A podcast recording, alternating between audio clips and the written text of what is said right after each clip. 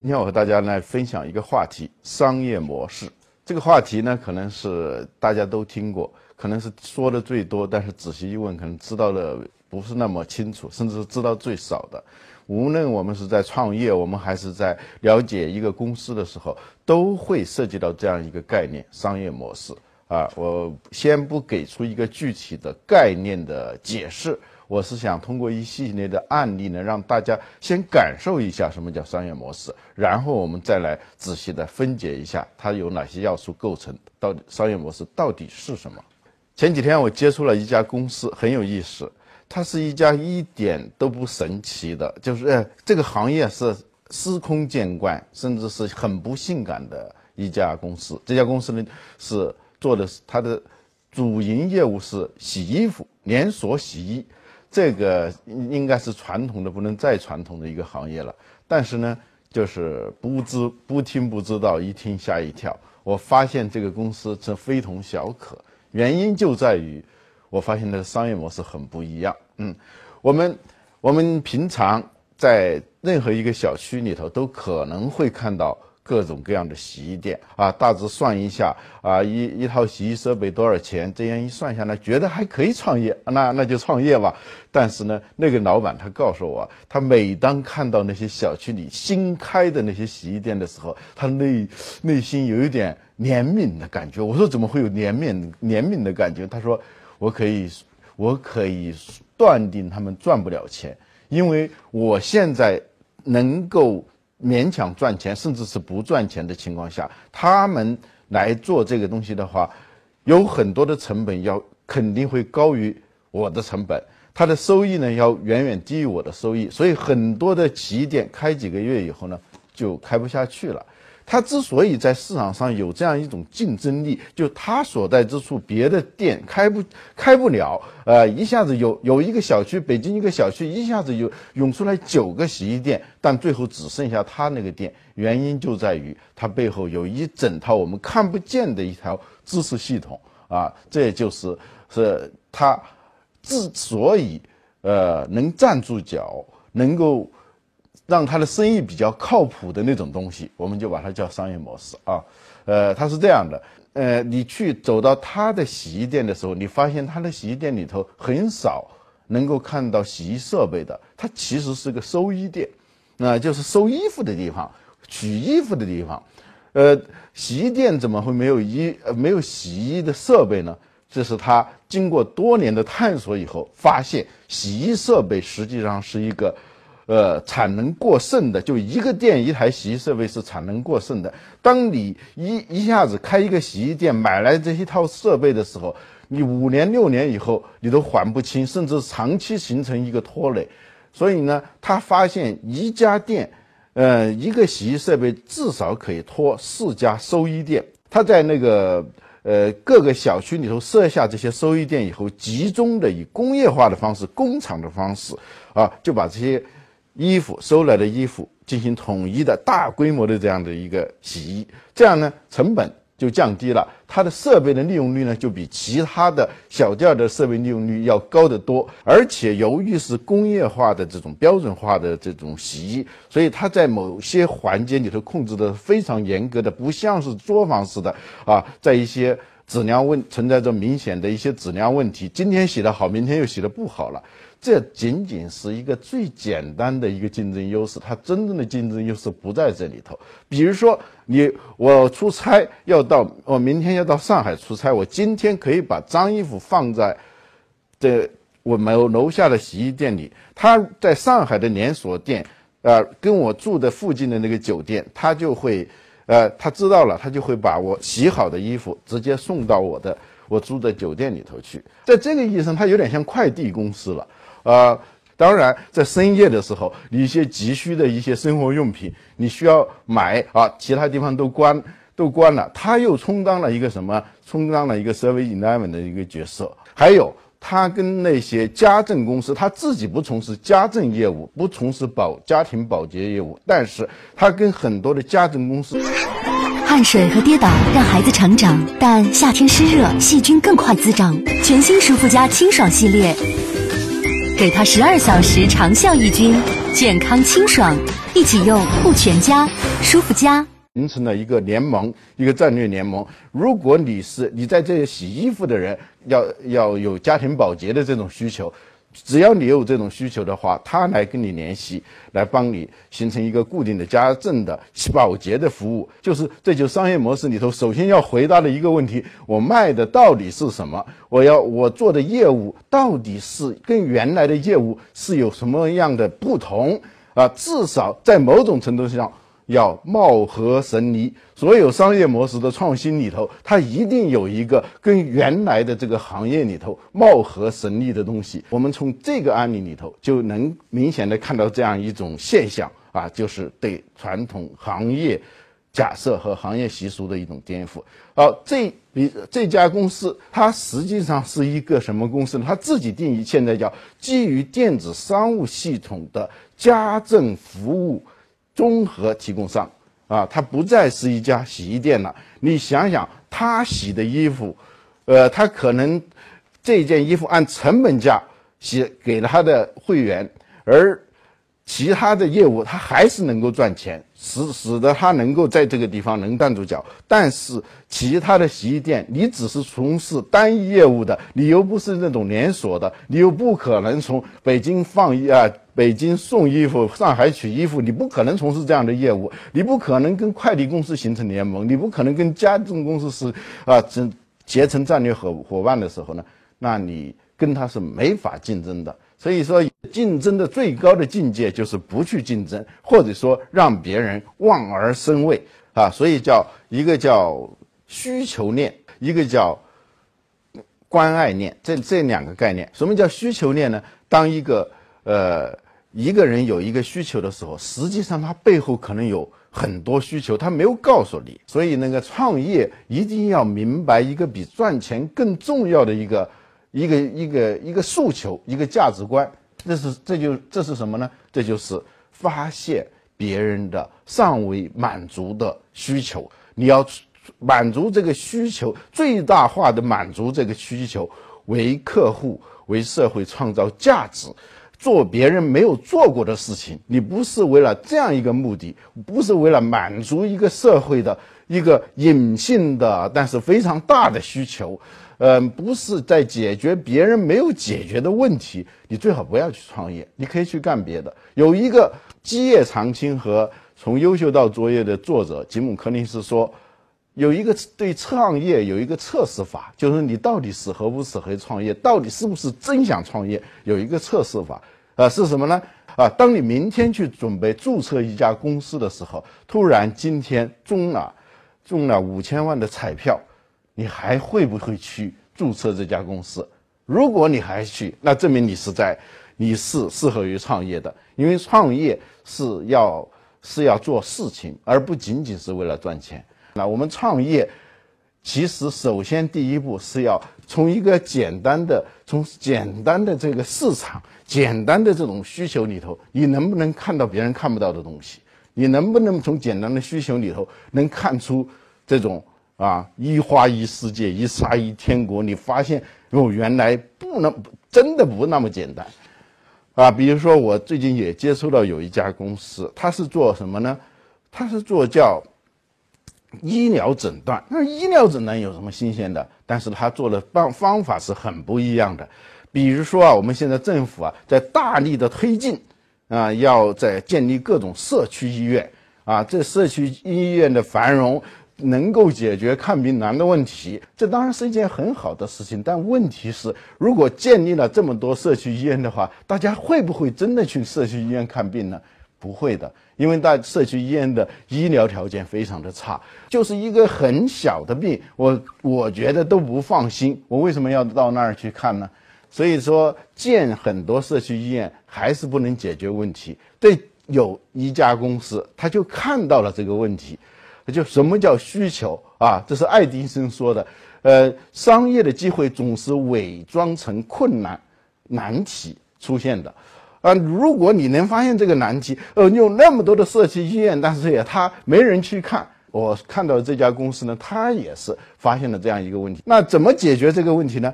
就是由社区医院采样，抽血他们会吧？这个部分，所有的医院抽血的人，他水平可能都是差不多的，啊。然后一般的这就是各种各样的化验，他取样他可以吧？所以呢，他就有能够把这在社区医院里头把一些基本的取样，他可以做。做了以后呢，也是利用快递，他就把这些一采样在二十四小时内用最好的设备，用最权威的专家。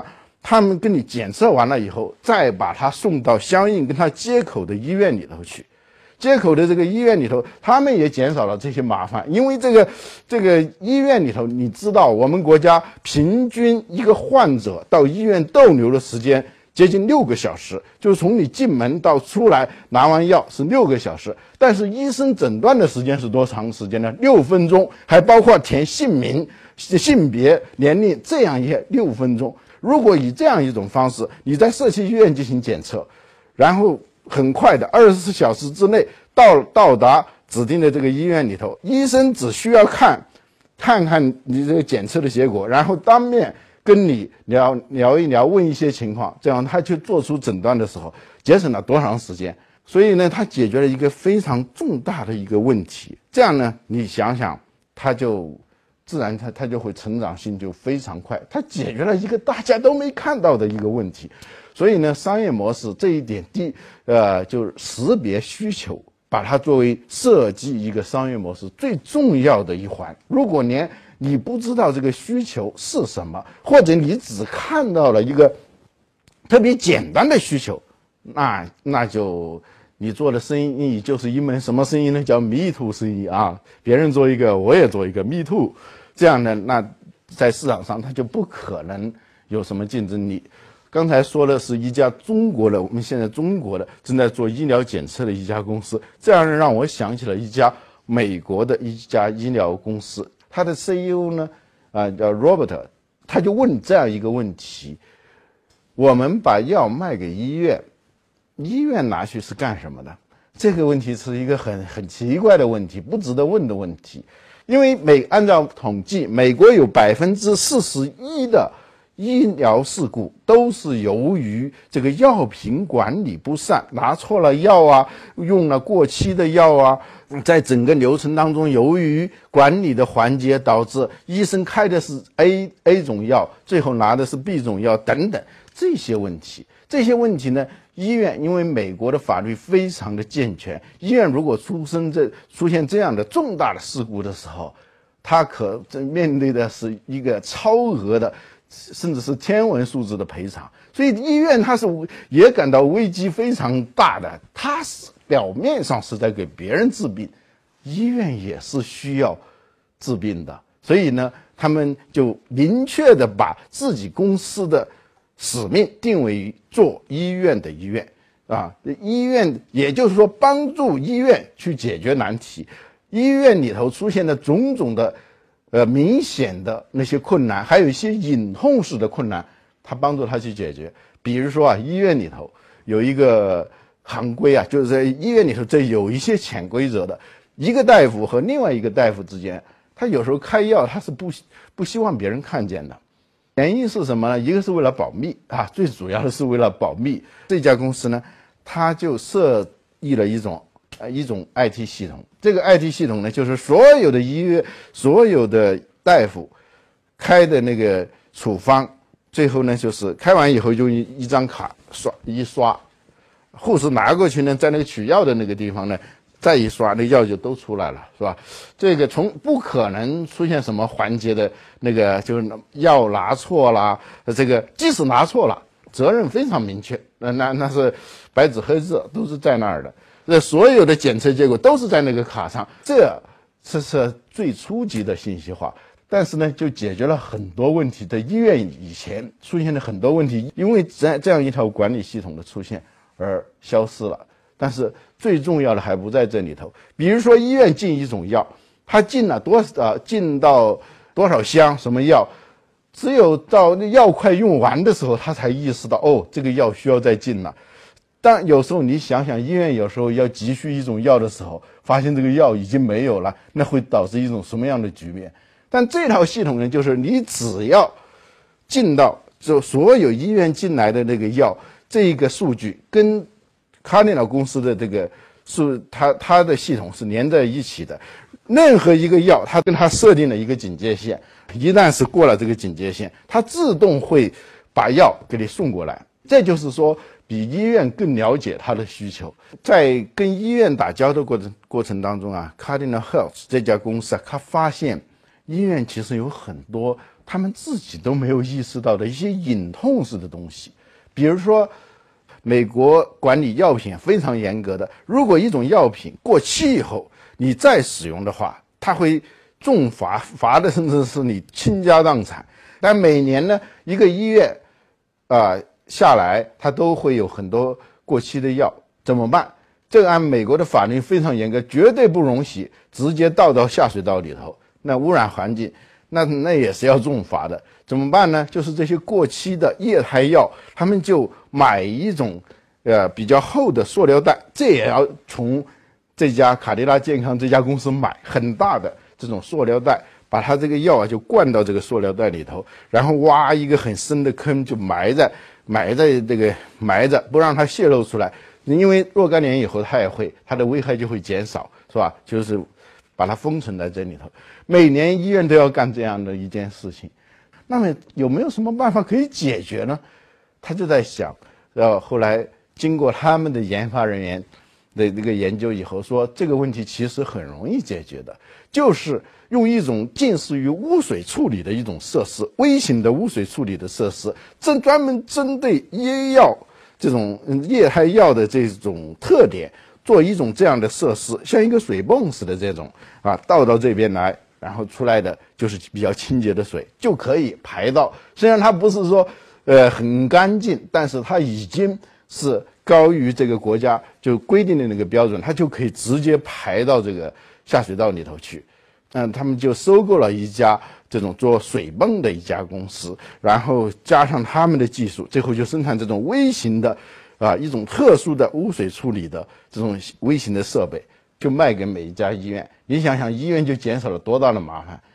对，所以呢，他就说，不仅仅是要满足需求，而且要制造惊喜；不仅是要满足显性的需求，而且要满足，呃，隐性的需求。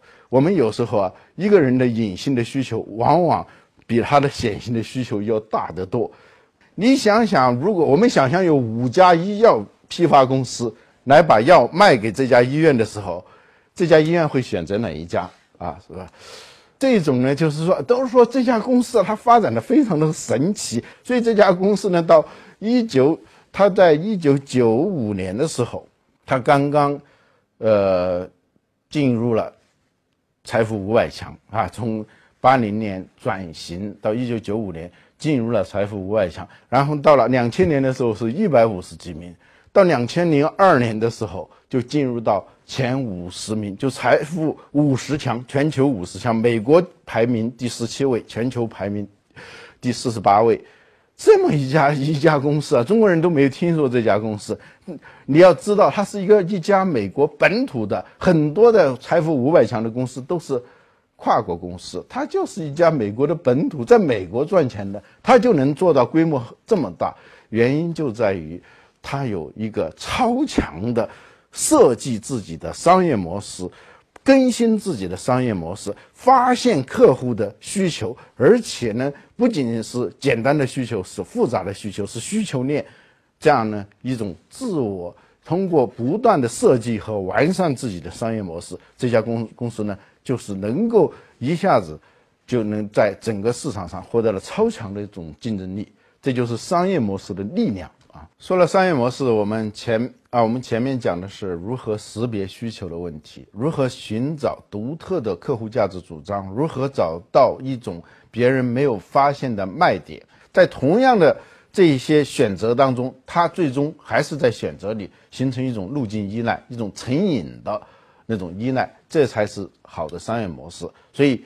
对需求的识别，这是建立商业模式的一个首要的一个功夫。你需要有这样一种法眼啊。呃，我们看到的平平淡淡的行业里头，为什么就有人能够发现这个机会？所以呢，呃，我们经常说没有夕阳产业，只有夕阳企业。原因就在于他重新定义了他的行业，重新设计了、更新了他的商业模式啊。这这是第一点。第二点，商业模式，当别人问起你什么叫商业模式的时候，你必须要回答第二个问题：凭什么是你而不是别人来卖这个东西呢？你实现这种价值主张，你满足这种客户价值的这种独享的资源和独善的能力是什么？第一个，你有没有别人没有的资源？比如说这种行业技能，那种近似于秘方配秘诀式的这种东西，也可以叫一种独特的资源和能力。我们不妨举一个例子，有这么一家公司啊，我们肯定一说出来大家都知道，这家公司叫利乐啊。前些年呢，很少有人听说，这些年他们开始做广告，找到利乐，找到新鲜。它是这样一家公司，就是说，全球百分之九十五的液态食品的包装都是由它提供的，就是这，呃，是一家瑞典的公司，呃，它是被认为是典型的隐形冠军，因为你天天在用它的东西，你不知道，你又你又很少听说它，呃，而且它不直接把东西卖给你，但是在这个行业里头，知道，这这是一家巨巨无霸的企业。你在某种程度上你是很难颠覆它的，为什么呢？因为你可以造出比它更便宜、更物美价廉的这种包装的外壳，不管是利乐枕还是利乐包，你都可以做出来。但是你还不是他的对手，因为你用一个产品去对抗一个商业模式，你是完全没法，没完全是无力的。他是怎么怎么做的呢？这家公司首先呢，他是他把自己定义为一家咨询公司和投资公司。首先呢，他就来帮助你，告诉你，你入这个行的时候才告诉你哦，世界上有两种奶，一种是常温奶，一种叫杀菌奶，两种牛奶。呃，这你对于要要想扩大的公司，要想规模上扩张的公司，你一定不能做这种，呃，像鲜奶这样的。这样的产品，因为你你的销售半径很小，你必须要做大的话呢，你就要做这种常温奶，能够储藏期能够超过三十天的这种储藏奶，才有可能做大。那那么他就找到了像伊利、蒙牛这样的企业，告诉他们，首先你必须要有这种设备，你才可能做到杀菌。杀菌用他的这种杀菌的方法，要叫什么散蒸这样一种办法，就是说。迅速的把它蒸加温到一百三十七度，然后迅速的冷却，这个细菌没法存活。至少它它能够可以保存啊呃三十天以上，有的到四十多天。这个技术、这个设备、这个技术是他拥有的，你没有这个东西你是不可能做的。所以呢，他就要卖给你，卖给你。你想想那些创业企业，像蒙牛刚开始的时候，九百万的启动资金。呃，那个最后一做下来，呃，就是三百万做了广告，还有另外花了一些钱，只剩下三百万了。三百万怎么来买这样一台设备？这台设备最低是一千五百万，怎么你你能买到吗？他可以，可以买到。你只要付我两成的钱，我就把这套设备给你。那那百分之八十算什么呢？算我给你的利，就给你的贷款。贷款我也不要利息，至少不要钱作为利息，要一样东西。你今后成长起来以后，十五年之内你必须买我的包材。但是你你想现在天当一个企业大了就觉得这个这是很不公平的。但是一个小企业，你想想，我还能我能做起来不错了。我能十五年，我现在要要但愿我能做十五年，因为 因为那个企业担心的是能不能活下来，无所谓十五年这个东西还是虚无缥缈。答应十五年的耗材全部买他的。那他就是，这是一家什么公司啊？首先，它是一家金融公司，它是做的是贷款的生意，它收的利息呢是一个非常昂贵的，它不同于商业银行的，有点像投资银行的这种这样一种收益。你想想，利乐在蒙牛在伊利 这这两家企业上赚了多少钱？它不是一家生产包装产品的企业，而是一家为液态食品。生产企业提供全方位服务的金融和各种生产营销服务的这样一家公司，所以我们呃现在有一个统计，现在的竞争把差不多百分之六十五都是商业模式的竞争，真正是技术的竞争，呃，凭完是凭技术的这样一种模式的企业，它的生命周期并不会太长。原因是什么呢？是因为技术它的生命周期现在越来越短。你想想，我们十年前用到的一些高科技设备，现在拿出来是多么简陋。所以你就你只有建立了一种商业模式，这种别人才是进是没法用用其他的单向的这种优势来跟你竞争的。这就是我们说要回答的第二个问题：易乐公司能够告诉我们什么？为什么你的？需要一种独享的资源和独善的能力，所以呢，有有些商业模式一看就知道，很多人就想学，但是就学不会。因为所以真正的商业模式呢，它是这样的，就是说，呃，它有一种自我屏蔽其他进入者的这种这这这种功能。用什么来屏蔽？仅仅是创意是不可能屏蔽别人的，啊，你被山寨的可能性太大了。但是你想想，山寨最后它又成不了大器的原因是什么呢？山寨就是它是散兵游勇，它是在单向突破，它没法建立一个完整的商业模式。这就是山寨的力量和山寨的无力就在这里头。我们有时候商业模式一说创新的时候，有人就会想到山寨啊，因为山寨它就是。实际上，商业模式恰恰是反山寨的，就是说，你能够对山寨的这种模仿，呃，那种那种破坏性模仿，具有一种免疫能力，你才是一这个完善的商业模式。如果别人一模仿你就死了，本身这就有问题，这是一个不成功的、不成熟的商业模式。呃，我们大家用，很多人都在用 iPhone，iPhone 里头，它之所以吸引你的，除了它。给你的这个产品本身的这个它一些硬件和软件，比如说它的操作系统比较稳定、比较快，它的整个设计外形比较酷啊，它还有一些一些呃个别功能，比如说这个照片的翻照片的功能、放大的这些功能，刚开始的时候的的确确能够让你产生这种。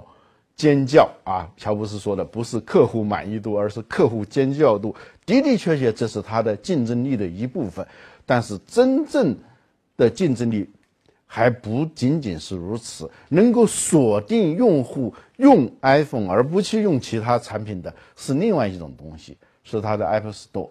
这个 App Store 呢，就是这个应用软件商店。它只是搭了一个平台，对它这些资源，现在目前已经是差不多是四十万个应用软件在 App Store 里头卖，啊，有的有很多还是免，都是免费的。你通过这个下载了这个应用软件以后，你一下子你就会发现，啊，iPhone 的用处，iPad 的用处一下子又增加了一个，很增加了一大块儿。而这个东西呢，苹果公司并没有给你提供这种产品特性。是由其他的某个不知名的小公司，甚至是个人生产的这一款应用软件，苹果呢，它的能力就表现在它制造了这样一个平台，而且让这个平台运行越来越优化，而且呢，它的风水和气候呢，由于越来越多的企业涌到这里头来，它变得更加优化。这就是我们说的这个。从植树造，从盆景刚开始的时候，可能是一个很小的、很小很小的平台，几件商品在这儿卖。后来呢，由于你的努力，有很多的商品进来了啊，植树造林阶段，到最后是热带雨林阶段啊，不需要你到那儿去栽树，不需要到你那儿去放几只老虎，放几只鸟，它自己会成形成一个生态，它越来越壮观。这就最后呢，这就成了苹果的。这种他独享的资源，而这个资源在产权上根本不属于苹果。真正有智慧的人是善假于物的。我们我们善假于物，就是这个东西本不属于你，但是你用一种方式，它就在某种程度上就属于你了。呃，这个东西放在别的地方没有价值，或者说根本不存在。但是你形成了这样一个，你制造了一种氛围，你制造了一个平台，你制造了一种环境，这些东西就都来了，这就是会成为你的资源。商业模式前面两个部分，我们通过一些案例，我们都知道了。第一个回答的是客户独特的客户价值主张，第二个是独享的资源和独善的能力。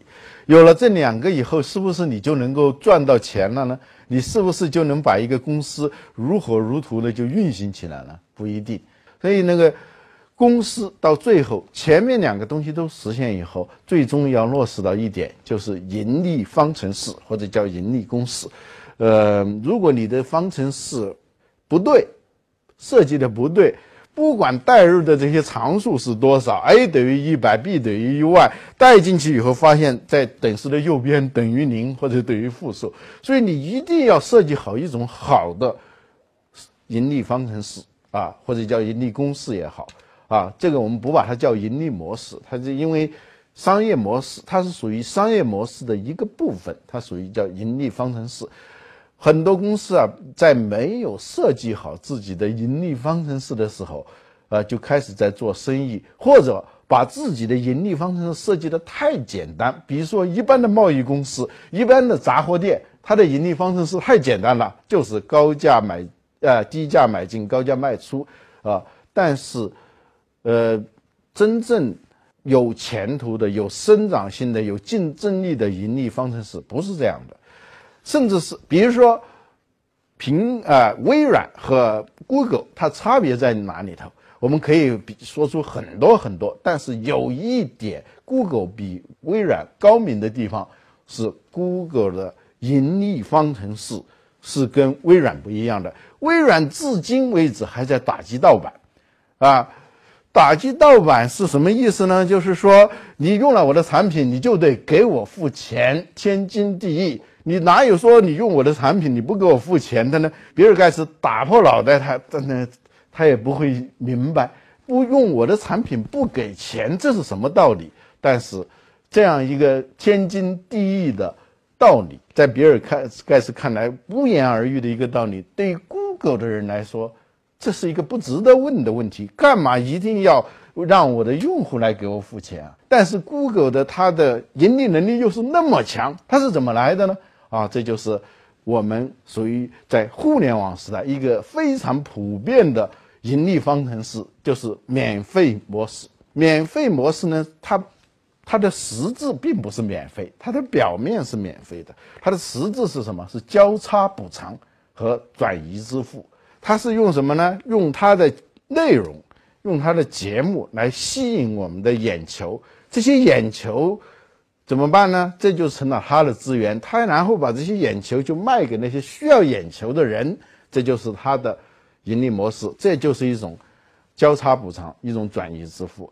还有好多公司，互联网公司，特别是互联网公司都会用的一种模式。你你来用我的产品，我都是免费的，但是嗯，你要是要比别人特殊一点，你就得交费。实际上，他就是用了人类的一个，这是人性的一个弱点。人其实，在很多时候都是想比别人高出一点，这就是，呃，他只收这部分人的钱。你前面是什么？他你你把它叫诱饵型营销也好，渗透式营销也好，这个这是他的成本的必然要付出的那一部分。就是你免费，他是要成本的，但是他最终支付的人是由谁来支付的呢？是那些要想跟你不一样的人，他们。来为为为你支付这个钱，这是互联网公司通常用的一种用的一种方式。所以说，盈利方程式啊，要它比前面两个有时候还要更要动脑筋。在商业模式里头，非常著名的模式叫刀片模式。什么叫刀片模式？这个模式呢，就是吉列公司发明的。他们刚开始就卖剃须刀，是把刀片跟那个刀架一块儿就卖给你。后来就发现，大家买了以后呢，买了用了用了以后呢，刀架是不不坏的，很少有坏的。但是他们经常会拿过来修，拿过来修的时候，发现就是一个刀片，刀片钝了，没有什么修不修的。后来他们就改变这种模式，刀架呢卖的是比较便宜的，然后刀片呢你固定的，你就最后就卖刀片。现在打印机也是这样一种模式了。他就卖给你的时候，这个打印机并不贵，但是你要不停的去买它的耗材啊，这这就是它的这这样一种模式。还有，这它既是一种营销模式，也是一种收费模式，啊，当然也是一种盈利方程式。那那个最早美国人啊，洛克菲勒公司、美孚石油公司到中国来推销煤油的时候，他们就是给每家人、每家每户都送一盏煤油灯，带灯罩的煤油灯，比传统的那个灯芯的煤油灯要亮得多了，一看亮堂堂的，非常高兴。但后来你就啊，过几天以后，你发现这个灯就亮不了了。你就去要买它的油，这种模式呢，它既是我说它既是一种营销方式，也是一种收费模式。所以我们在设计自己的盈利模式的时候，要格外的要动脑筋，千万不要以为就是呃我这个怎么赚钱了。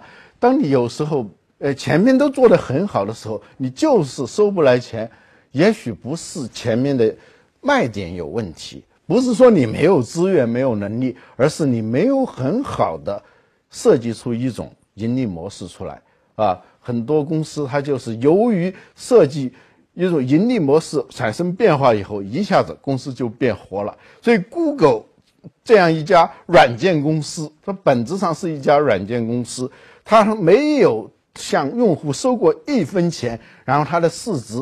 一呃比微软高出很多，这一点说明什么？盈利方程式的设计有时候它甚至是占了商业模式设计当中的最重要的一部分，因为落脚点是在这里头。各位网友，今天我们和大家分享了商业模式的三个部分，呃，也从一些案例里头感受到到底什么叫商业模式。商业模式分为独特的客户价值主张。独享的资源和能力，以及盈利方程式。如果你把这个三个方面的设、三个维度的设计做得足够好的话，一个商业模式就基本上成型了。